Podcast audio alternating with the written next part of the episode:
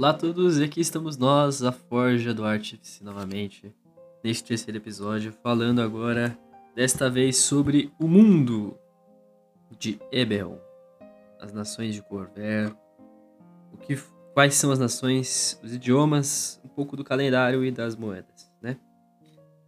Hoje, na atual era onde vocês vão entrar, no mundo de Eberron, se nós estivermos falando das cinzas da última guerra, né, do livro do D&D, é, a maior de todas as potências foi no passado o Reino Unido de Galifar. O Galifar ele abrangia a maior parte de todo o continente de Corver e tinha cinco nações: Aldair, Breland, Carnaf, Crane e Sire. Formavam o cerne do reino. Cada uma dessas grandes nações aí tinha uma identidade cultural única, mas as cinco tinham todas elas em comum uma base única também, né? a mesma base.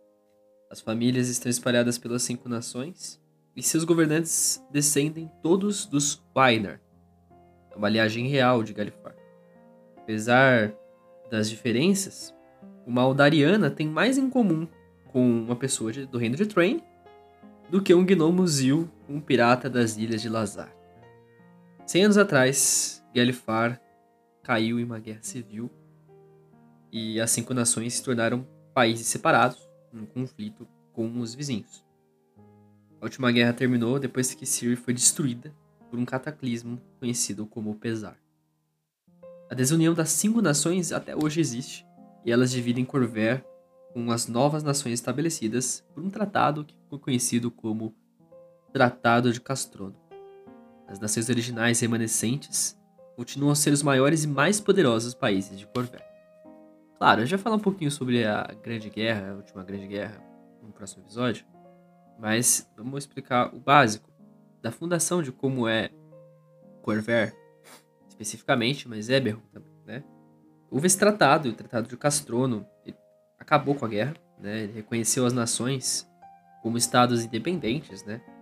E entre as nações que foram fundadas com o final da guerra, é Aldair, Breland, Dargun Eldenrich, Karnaf, os Principados de Lazar, Moror Holtz, Kebarra, as Planícies de Talenta, Reino de Train, Valenor e Isilar. As nações elas obedecem a um conjunto de leis comuns e mantêm relações diplomáticas mesmo após o fim da guerra. Duas regiões não têm um governo unificado ainda, que são os Demon Ways e os Shadow né? Não tem governo, são áreas de, de raças é, nômades que mantêm uma relação muito complicada com os outros reinos. E Droan é, se declarou uma nação, mas ainda não foi reconhecida pelas outras nações do tratado.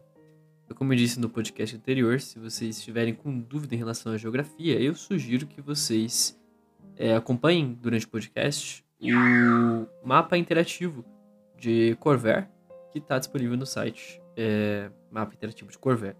Está em inglês, mas os nomes se mantêm, grande parte deles.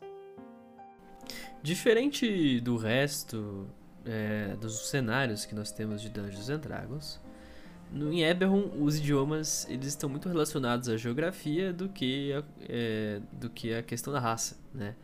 Então se você é um anão que nasceu em Brilliant, é bem provável que você não saiba nada do idioma anão mas um Halfling que nasceu nos Holdmore pode conhecer esse idioma. É, o desenvolvimento histórico por tais idiomas das culturas também explica as escritas usadas por várias línguas. Por exemplo, o idioma dos orcs é escrito utilizando a escrita dos goblins, do, é, em vez do, do, do anão, que é utilizado no livro do jogador. Porque os orcs de Corver aprenderam a escrever com os goblins comum é a língua das cinco nações e a língua do comércio em Corver, conhecido por quase todas as pessoas. Isso se mantém. Os goblins é, também têm o idioma é, goblin utilizado no Império de Darkan, né, um idioma que ainda sobrevive, e é a primeira, o primeiro idioma em Dargun também. Droan e também no Shadow Marshes. É, o Goblin ele chega a ter uma importância tão grande, inclusive, quanto o idioma dos orcs. O povo do Shadow Marshes tipicamente fala Goblin e Orc é mais uma língua exótica, mesmo no universo inteiro de Eberron. Membros de todas as raças em Shendrik falam o idioma dos gigantes e usam inclusive seu idioma gigante para o idioma de comércio.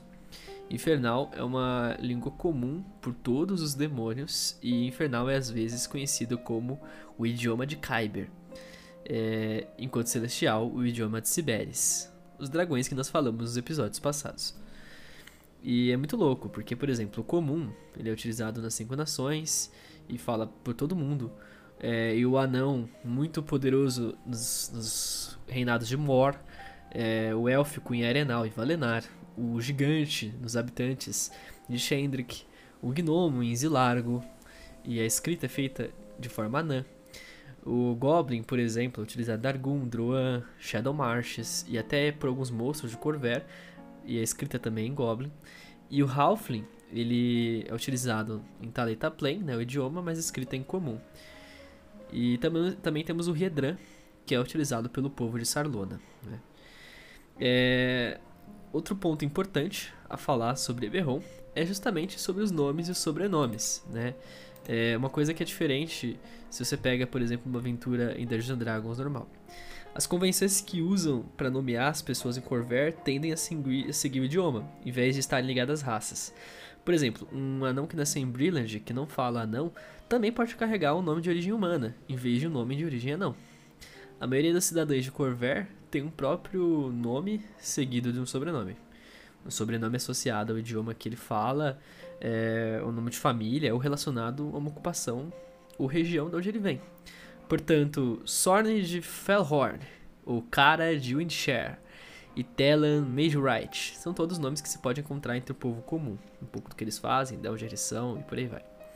As famílias nobres de Galifar, juntamente com as terras e títulos concedidos por um dos soberanos das cinco nações, adicionam o prefixo IR, IR. É, por exemplo, Darra Ir Lain diz que esse indivíduo é um nobre, então ele tem esse IR antes de Lain, significa que ele é de uma família nobre e tem terras. Então, uma pessoa importante no mundo de Eberron, tá? Importante salientar isso.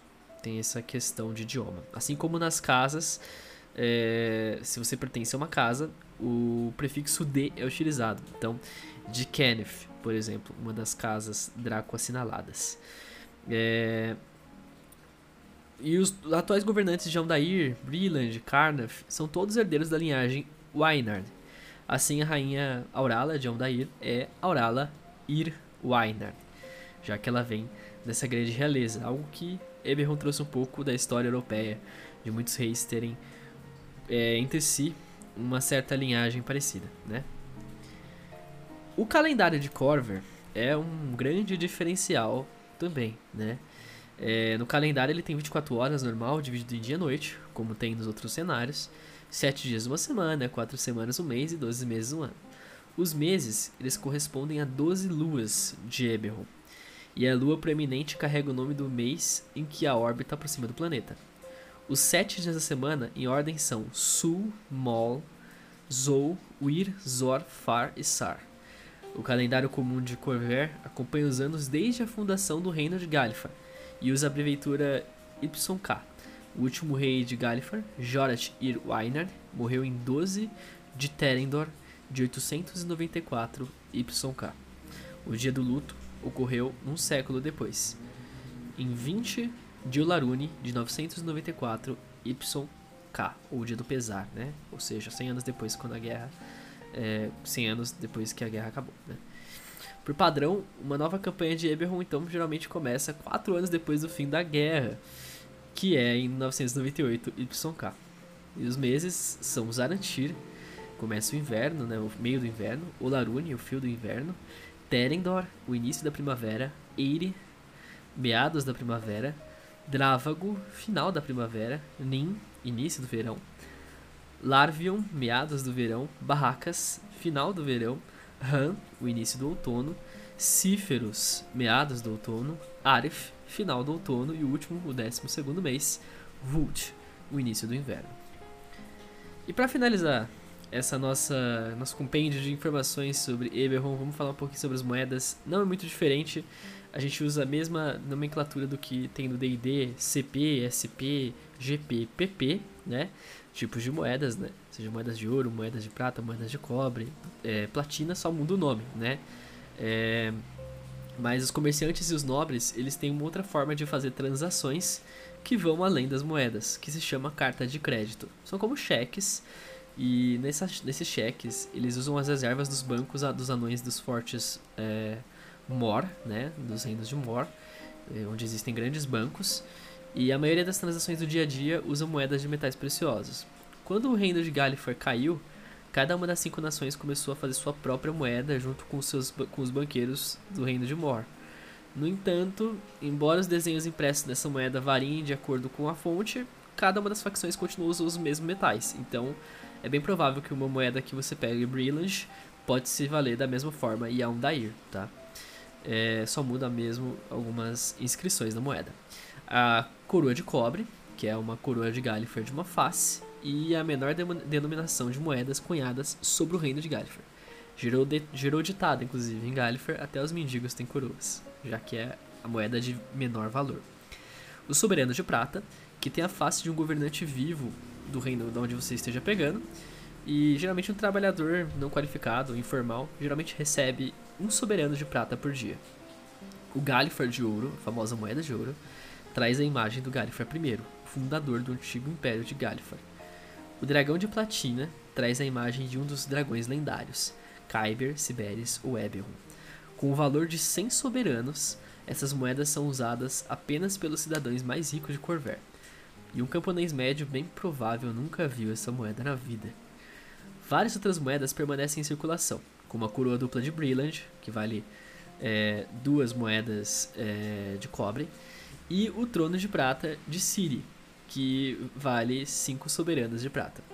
No entanto, todas as principais nações em Cover fazem os usos das quatro moedas básicas que a gente acabou de descrever.